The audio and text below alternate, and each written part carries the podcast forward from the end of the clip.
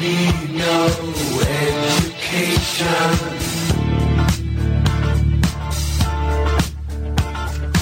Y ahora sí suena, ¿eh? Este, bueno, esta, sabéis que es nuestra sintonía para, para presentar siempre a José María Jiménez Show, nuestro experto en marketing jurídico, que hoy viene a contarnos rápidamente, porque sabéis que el tiempo, como siempre, nos come. Hoy viene a hablarnos de los famosos chatbots, ¿eh? y especialmente de Facebook. Efectivamente, es una utilidad que todavía no se está, no se está utilizando mucho, pero que, eh, bueno, que está llamado a ser una auténtica revolución en el, en el marketing y además encaja perfectamente en lo que es el marketing jurídico. ¿Qué, viene, ¿Qué viene a hacer estos chatbots? Eh, Al final es un programa de inteligencia artificial que hay detrás que te permite automatizar pues eh, lo que son las, las respuestas a, a- a los clientes. Eso, por ejemplo, funcionaría a través del Messenger que eh, permite que alguien se suscriba en un momento determinado y eh, tú puedes tener programadas una serie de, de respuestas a, a preguntas que te hagan.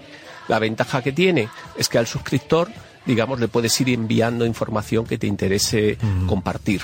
Y al final puede ser mucho más potente que el email marketing porque tiene una tasa de respuesta muchísimo más, muchísimo más alta. O sea que es el equivalente a, bueno, ahorras eh, tener una persona constantemente y luego mm, me imagino que tiene esa inteligencia, ¿no? Alguna vez hemos hablado aquí, eh, tiene esa inteligencia para poder detectar respuestas adecuadas a preguntas eh, concretas.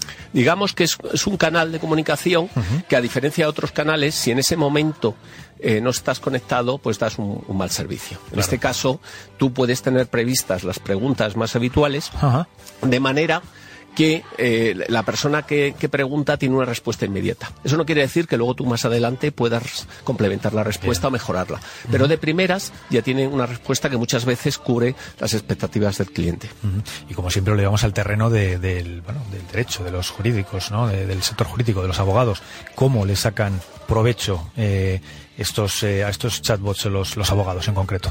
Pues mira, un problema que he detectado yo en la mayoría de los despachos es la cantidad de preguntas que reciben de eh, posibles clientes que, bueno, que al final el atenderlas les conlleva muchísimo tiempo y no- normalmente no se materializan que al final pues les contraten.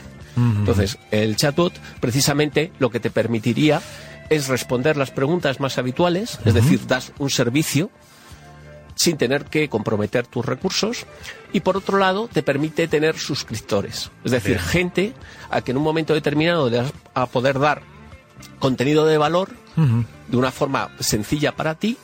De esa manera te va a tener como primer abogado, como primera opción cuando necesiten realmente un abogado. O sea que realmente estamos hablando de que se acorta mucho más esa cadena ¿no? en la de, bueno, de información o de toma de decisión para contratar a un abogado precisamente por ese servicio tan directo y adecuado que estás dando con ese chatbox. Efectivamente, por un lado tienes unos, unos tiempos de respuesta muy rápidos, no pierdes el tiempo con gente que realmente no, eh, no va a ser de primeras en tu cliente, pero también te sirve para fidelizar, es decir, tener una lista de personas a las que te puedes dirigir y que en un momento determinado pueden convertirse en clientes, con la ventaja de que normalmente la reacción a la gente que se suscribe es muchísimo, es muy grande, ¿no? Es decir, eh, prácticamente eh, se abren los contenidos que tú envías con un, un porcentaje bastante alto, cosa que con otros canales pues no tenemos ese, ese tipo de respuesta. Bien.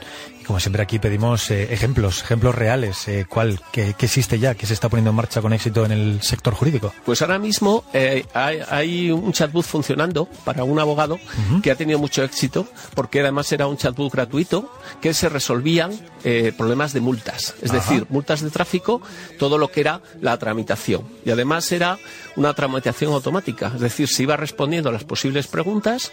El cliente rellenaba los datos y se generaba el documento que tenía que enviar.